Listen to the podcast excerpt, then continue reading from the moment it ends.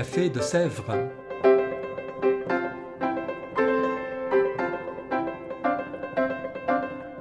Au Café de Sèvres, on discute philosophie et théologie.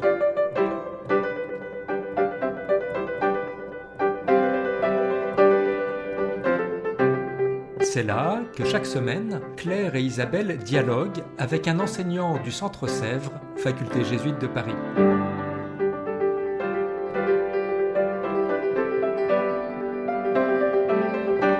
L'émission d'aujourd'hui est animée par Claire Chastel.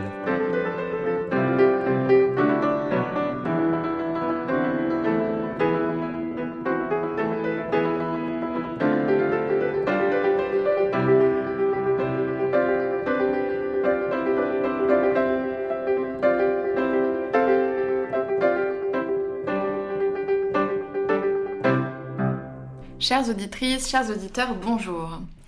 Quelles sont les perspectives de l'action climatique aujourd'hui? Une question brûlante d'éthique publique aujourd'hui dans Café de Sèvres. Pour réfléchir à cette question, notre invité est Christian de Pertuis.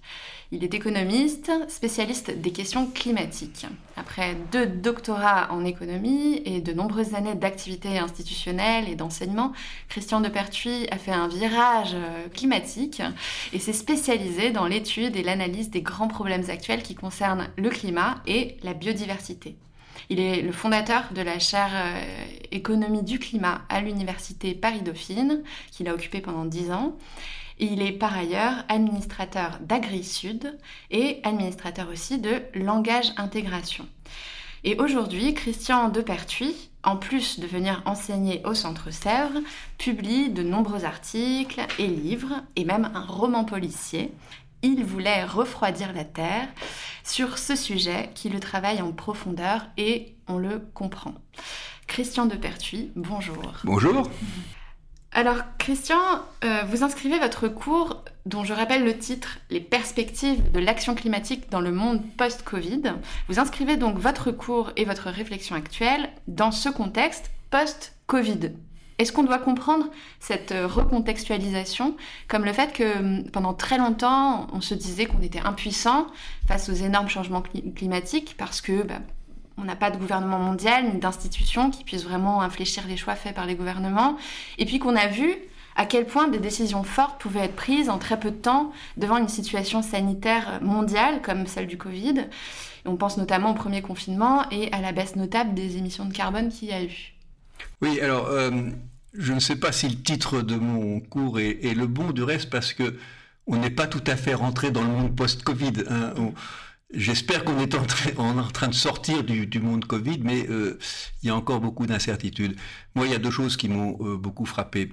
L'une, c'est euh, l'expérience personnelle que j'ai vécue pendant le premier confinement, comme plusieurs milliards d'habitants sur cette terre. donc, je me suis retrouvé bloqué chez moi. et j'ai vu, après quelques jours, effectivement, le silence déjà envahir notre environnement. Euh, le, ciel s'éclaircir euh, et effectivement euh, les, émissions de polluants atmosphériques et les émissions de CO2 baisser, si vous voulez. Et donc j'ai été extrêmement impressionné par cette rapidité de la réaction collective face à l'attaque du virus. Et c'est ce qui m'a poussé à, du reste, écrire un petit essai sur la question. Et la question que je me suis posée ensuite, et c'est le deuxième point, c'est euh, est-ce que cette expérience où finalement face à une attaque euh, virale, on est capable d'aligner extrêmement rapidement l'ensemble des comportements, va laisser des traces dans l'action climatique? Car on voit bien qu'il y a au moins deux euh, points communs entre le Covid et le réchauffement climatique. Le premier, c'est que si on veut être efficace contre le virus, ou si on veut être efficace contre le réchauffement climatique, il faut aligner les comportements. Mm. Et cet alignement des comportements, c'est vraiment la grande difficulté de la négociation climatique internationale, hein, puisqu'on voit bien que si vous avez une partie euh, des pays ou de la population qui fait des efforts pour réduire les émissions et que l'autre partie ne fait pas d'efforts, ce qui compte, c'est le stock global de gaz à effet de serre qui est dans l'atmosphère. Donc ça, c'est le premier point. Et le deuxième point qui m'a beaucoup frappé, c'est que dans les deux cas, si on veut que l'action publique soit efficace, le politique doit s'informer auprès du monde scientifique. Vous voyez bien que si pour combattre l'épidémie, on n'est pas capable d'écouter et de tirer les bons enseignements de euh, la communauté scientifique, qui est la seule à connaître à peu près, essayer de découvrir comment se passe la circulation du virus et comment est-ce qu'on peut euh, mettre des stratégies face à cette attaque virale, eh bien, euh, on n'arrivera pas. Et sur le réchauffement climatique, c'est la même chose, avec notamment le rôle extrêmement important du GIEC, le groupement intergouvernemental des experts sur le climat, qui produit un travail extraordinaire de, synthétisation de toute la connaissance sur le réchauffement climatique. Ce qui m'a beaucoup frappé, c'est que dans le monde, les responsables politiques qui sont euh, les plus sceptiques face au réchauffement climatique sont également les responsables climatiques qui étaient les plus sceptiques face à la gravité de l'attaque euh, du coronavirus. Justement, en, reparlant euh, du GIEC, donc la première partie du sixième rapport d'évaluation qui a été publié en août, qu'est-ce qui, qui, dit ce rapport? Qu'est-ce qui confirme euh, Et peut-être commençons par quels sont les, futurs possibles? Quels sont les, différents scénarios possibles de, qui Alors d'abord, le GIEC fait un peu l'état de la connaissance sur la, dynamique actuelle du réchauffement. Mm. Et donc il estime que euh, par rapport à l'ère pré-industrielle, la planète a déjà réchauffé de 1,1 degré. 1,1 degré, c'est le réchauffement moyen. En réalité, sur les continents, c'est-à-dire là où habitent les hommes, on est déjà à un réchauffement qui est de l'ordre de 1,5. Si on va vers les hautes latitudes, et notamment vers euh, l'océan euh, Arctique, on est déjà à 2, voire 2,5 degrés. Donc il y a une confirmation que le rythme de réchauffement climatique ne fléchit pas. Et ceci parce que même si les émissions mondiales de, euh, au moins de CO2, qui est le, principal gaz à effet de serre, ont ralenti, le stock de gaz à effet de serre, lui, continue à augmenter. Et ce qui compte pour le réchauffement, c'est pas le volume de nos émissions annuelles, mais c'est le stock de gaz à effet de serre. Ce point est très important. On a un problème de stock à régler, pas uniquement un problème de flux. C'est assez différent des émissions locales. Hein. Mmh. Lorsque vous avez dans une ville, par exemple, des émissions d'ozone ou de NOx hein, qui sortent des pots d'échappement des voitures et euh, des euh, chaudières à, mazout, par exemple, euh, si vous arrêtez les émissions, vous arrêtez la pollution locale. Là, on est sur un problème de stock, donc c'est beaucoup plus lent, il y a beaucoup plus d'inertie. Alors, les futurs possibles, le GIEC en dresse trois grandes catégories. La première catégorie, ce serait un scénario dans lequel on poursuivrait de façon extrêmement violente les émissions mondiales de CO2 au-delà de 2050. Et là, on tombe sur des réchauffements à la fin du siècle qui sont au-delà de 3, voire au-delà de 4 degrés Celsius pour la température moyenne. Et on sait que si on est dans cette dynamique-là, le, système climatique a, des effets de feedback, comme on dit, hein, qui, s'auto-alimentent, et donc on ne stabilise absolument pas euh, le réchauffement après la fin du siècle. Donc là, c'est si ça, Ça, c'est un, c'est un scénario repoussoir, je dirais. Hmm. Vous avez à l'autre extrémité des scénarios qui permettent de limiter le réchauffement climatique dans la zone des 1,5 degré à la fin du siècle. Je rappelle que le 1,5 degré, c'est vraiment l'objectif qui serait l'objectif ultime recherché dans le cadre de l'accord de Paris, hein, qui a été euh, signé par un certain nombre de pays à, la fin de la COP 26 euh, à Paris. Alors, euh, ces scénarios, ils ont deux implications extrêmement importantes. Le premier, c'est qu'il faut arriver à la neutralité climatique ou la neutralité carbone, c'est-à-dire à stabiliser le stock quelque part vers 2050, voire un peu plus tard, pour être vraiment dans ces eaux-là. Et pour stabiliser le stock de gaz à effet de serre euh, à, 2050, ça veut dire qu'il faut commencer à réduire les émissions dès 2020. Les émissions mondiales, hein, pas les émissions françaises ou européennes. Donc on a déjà commencé, si on est dans ce scénario. Dans ce scénario-là, il faudrait effectivement qu'à la fin de 2021, on puisse dire, euh, bon, probablement à la fin de 2021, on n'aura pas baissé par rapport à 2020, mais 2020 est un point extrêmement bas. Donc, euh, donc ça veut dire que quoi? Ça veut dire que le temps est compté. Et on peut euh, compter plus précisément ce temps en regardant le budget carbone global qu'on peut euh, émettre hein, jusqu'à 2050 au rythme des émissions de 2019. Euh, Ça veut dire qu'il reste 9 ans pour être dans le scénario à 1,5 degré. un peu plus pour être dans un scénario à 2 degrés. Il nous reste à peu près une vingtaine d'années, mais vous voyez, le, temps est compté. Et entre ce scénario très fortement émissif et le scénario de chute très brutale, on n'est clairement dans aucun des deux à l'heure actuelle, vous avez un scénario intermédiaire. Ce scénario intermédiaire est en gros un scénario dans lequel les émissions de gaz à effet de serre cessent de croître à partir de 2030 au niveau mondial, sont stabilisées jusqu'en 2050 et baissent après 2050. Dans ce scénario intermédiaire, on est vers euh, une zone de réchauffement climatique à la fin du siècle qui est comprise entre 2,5 et 3 degrés. Ce scénario intermédiaire, je crois, est le plus proche du scénario tendanciel. Et l'enjeu majeur, effectivement, si on veut accélérer l'action face au réchauffement climatique, c'est d'être capable de passer de ce scénario intermédiaire vers des scénarios bas carbone qui vont terminer en dessous de, degrés, de 2 degrés, si possible vers 1 degré 5. Et ça, ça implique d'accélérer incroyablement l'action et de démarrer dès maintenant, 2021, 2022, la baisse mondiale des émissions de gaz à effet de serre. J'insiste beaucoup sur ce terme mondial parce que il y a des zones économiques, par exemple l'Europe, baisse ses émissions de gaz à effet de serre depuis un certain temps, mais c'est vraiment euh, la question euh, du volume global qui compte pour le réchauffement. Quelles vont être les conséquences euh, C'est pas seulement qu'il va faire plus chaud, on le sait tous, hein, je pose la question naïvement évidemment, mais les conséquences auxquelles nous n'échapperons pas et celles qu'on peut éventuellement éviter. Alors, euh, la, question que vous posez est, très intéressante et elle est très bien documentée par le GIEC, notamment par le sixième rapport. Euh, les délais de réaction des différentes variables climatiques ne sont pas les mêmes. Si on arrive à stabiliser le stock de gaz à effet de serre, autrement dit, si on arrive à une situation de neutralité climatique, disons, pour faire simple, en 2050, l'arrêt du réchauffement moyen, l'arrêt de la hausse du thermomètre hein, est pratiquement instantané. Pratiquement sans délai, hein, vous, arrêtez l'effet de serre, eh bien la, température arrête de réchauffer. La fonte du permafrost, qui est quand même un, impact très... Le permafrost, je le rappelle, hein, pour euh, ceux qui ne sont pas des spécialistes, des, lecteurs spécialisés du GIEC, la permafrost, ce sont d'immenses espaces où le, où le, sol ne gèle jamais, euh, en, Sibérie, tout autour du, cercle arctique, au Canada et au, nord. le, sol, le sol ne dégèle jamais. Oui, Hein, le sol est toujours gelé. Alors, euh, pourquoi est-ce que c'est important? Parce que lorsque euh, ce sol commence à dégeler, justement, il libère d'abord des microbes et ensuite du méthane et du CO2. Donc vous avez un effet de, retour sur le stock. La fonte du permafrost, elle mettra à peu près 30 à 40 ans à intervenir après que la température a cessé d'augmenter.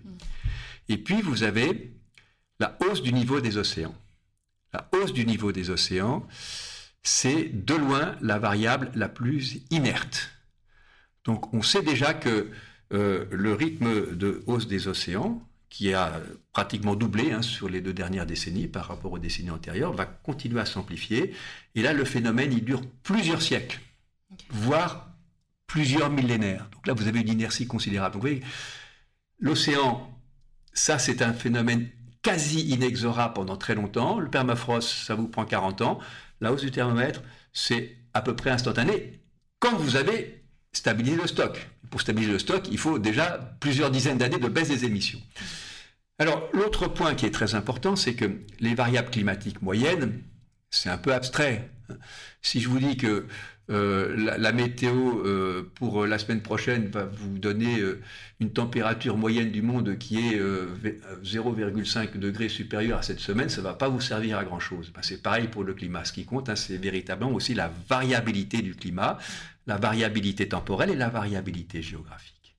Et là, le rapport du GIEC grâce au, progrès de la modélisation climatique, donne des informations beaucoup plus détaillées sur la variabilité du climat qui est associé au réchauffement moyen. Et les choses ne vont pas dans le bon sens. Parce que le GIEC nous dit d'abord que le réchauffement moyen va modifier le régime des précipitations. Globalement, une planète plus chaude est une planète dans laquelle vous avez plus de précipitations, parce que vous avez plus d'évapotranspiration. C'est basique. Hein. Mais la répartition des précipitations fait que dans les zones arides, notamment les zones arides intertropicales, comme la zone méditerranéenne comme la zone d'Amérique centrale et puis qui va un peu plus au, nord vers la Californie, un peu plus au sud vers le nord de l'Amazonie, les zones d'Asie du Sud, là, les zones arides vont au contraire voir leurs précipitations diminuer. Donc on aura une contrainte hydrique plus forte dans des zones qui sont déjà soumises à un très gros stress hydrique. Notamment, on le voit bien dans tout le pourtour méditerranéen, qu'on soit en Espagne, en Italie, ou qu'on soit au Maghreb ou euh, au, Proche-Orient. À l'inverse, les régimes de précipitation extrêmes, comme on a eu quelques illustrations malheureuses cet été, y compris en Europe, hein, en Allemagne et en Belgique, sont promises à une accentuation. Donc on va avoir une intensification des événements extrêmes sous forme de sécheresse et de précipitation.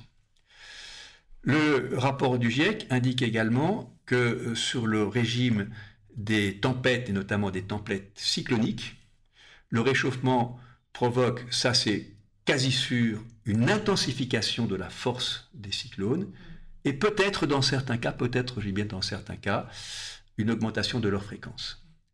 Et puis, euh, comme beaucoup de variables liées au réchauffement climatique, un déplacement des zones vers le nord, ce qui fait que des zones qui jusqu'à présent étaient absentes des, influences euh, de zones de, cyclones tropicaux, comme par exemple l'Europe continentale, risque demain d'être menacée par des queues de cyclones, parce que les, zones de, cyclones, notamment d'Atlantique Nord, vont se déplacer vers, le nord. Donc euh, ça, c'est un point très important aussi du, GIEC hein, sur les impacts du changement climatique. Ce sixième rapport apporte deux nouveautés importantes. La première, c'est qu'il y a une réévaluation euh, de la hausse du niveau de la mer qui, résulte d'une amélioration de la modélisation de la fonte des glaces continentales. Et la deuxième euh, vraiment euh, modification sur le rapport du GIEC, c'est qu'il y a une meilleure connaissance du lien entre le réchauffement moyen et l'impact sur les événements extrêmes qui était jusqu'à présent plus sous forme d'hypothèse et qui maintenant devient de plus en plus une affirmation et euh, fondée sur des observations avérées. Donc beaucoup d'informations donc dans ce rapport. Euh, peut-être une dernière question parce qu'il nous reste très très très peu de temps.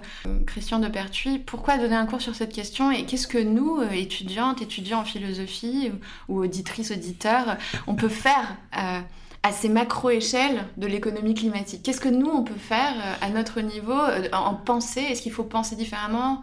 Est-ce qu'il faut s'informer mieux? Oui, alors bon, je ne sais pas si le rôle du prof est de dire aux étudiants ce qu'ils doivent faire, mais moi ce que je peux vous dire c'est euh, quelle été moi euh, ma découverte et ce que j'ai essayé d'en tirer. Bon, ma découverte de l'importance du changement climatique, vous l'avez dit en introduction, c'est tout simplement j'ai eu la chance de rencontrer les meilleurs climatologues, euh, Jean Jouzel et Hervé Letreux au début des années 2000. Et donc, je me suis dit, vraiment, cette chose est importante. Je pense qu'il y a un peu euh, deux grands types euh, d'actions qu'on peut mener sur le plan individuel ou à notre échelle. La première, elle est assez évidente, hein, c'est que chaque fois qu'on peut économiser de l'énergie fossile, il faut le faire, soit en substituant d'autres sources d'énergie, soit en économisant les usages énergétiques. Le deuxième volet, est peut-être euh, le plus fondamental à moyen et long terme, c'est que à côté de cette question des énergies fossiles, vous avez toute la question du carbone vivant, de l'agriculture, de la forêt. Et donc, euh, la, façon dont nous euh, nous nourrissons est importante. Hein. Et donc, vous avez en gros une façon de se nourrir qui est plus en accord avec les scénarios à 2 degrés ou 1 degré 5. C'est quoi? C'est plutôt manger des produits de saison que de la contre-saison et du surgelé, plutôt manger du local que euh, de faire venir ces aliments de l'autre côté du monde. Et également, surtout, manger moins de viande et notamment manger moins de produits qui viennent des ruminants, qu'il s'agisse de la viande ou des produits laitiers. ça, c'est des choses importantes. Et derrière cette question euh, de l'alimentation, je crois qu'il y a aussi la question de notre rapport à la nature. Voyez-vous, euh, dans le changement climatique, vous avez les émissions de gaz à effet de serre, et puis vous avez une question qu'on a pas tellement évoqué dans, la discussion, qui est la question des puits de carbone qui stockent le, qui, captent et qui stockent le carbone de l'atmosphère par les forêts, par les océans, par la biodiversité. Et tout ceci nous renvoie à notre rapport à la nature. Nous sommes un peu des enfants de Descartes, hein, puisque vous parlez de philosophie. Hein. Et donc, euh, la nature chez euh, Descartes, voyez-vous, c'est un espèce de, de grand réservoir qui, qui serait offert aux, à l'espèce humaine et dans lequel on pourrait puiser de façon euh, tout à fait euh, infinie. Hein. Descartes parle même à certains endroits d'animaux-machines qu'on pourrait utiliser. Et euh, je crois que par rapport à cette vision de la nature, euh, vous avez celle de Spinoza. Et Spinoza, lui, il nous dit non, euh, la nature n'est pas cette somme d'objets qui est à votre disposition. Vous n'êtes, vous, que l'un des éléments de cette nature. Donc je crois que c'est peut-être le message de la fin.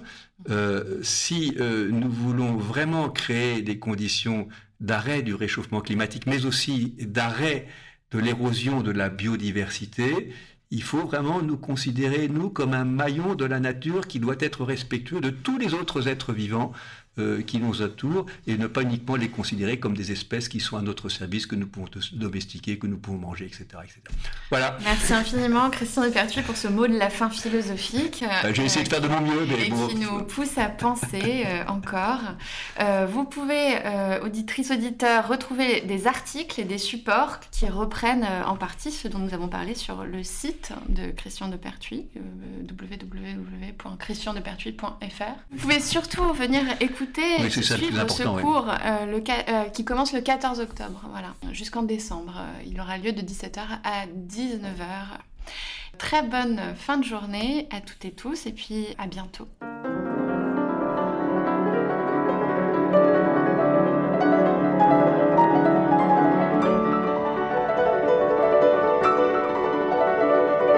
Vous écoutiez Café de Sèvres, le podcast du Centre Sèvres, faculté jésuite de Paris, en partenariat avec RCF.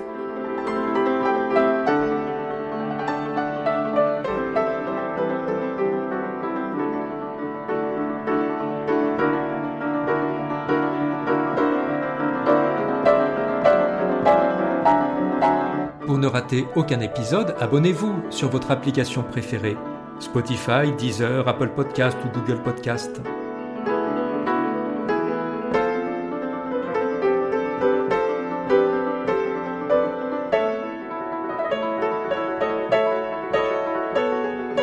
Et sur notre site internet www.centresèvres.com, découvrez l'ensemble de nos cours et conférences en philosophie et théologie. À bientôt!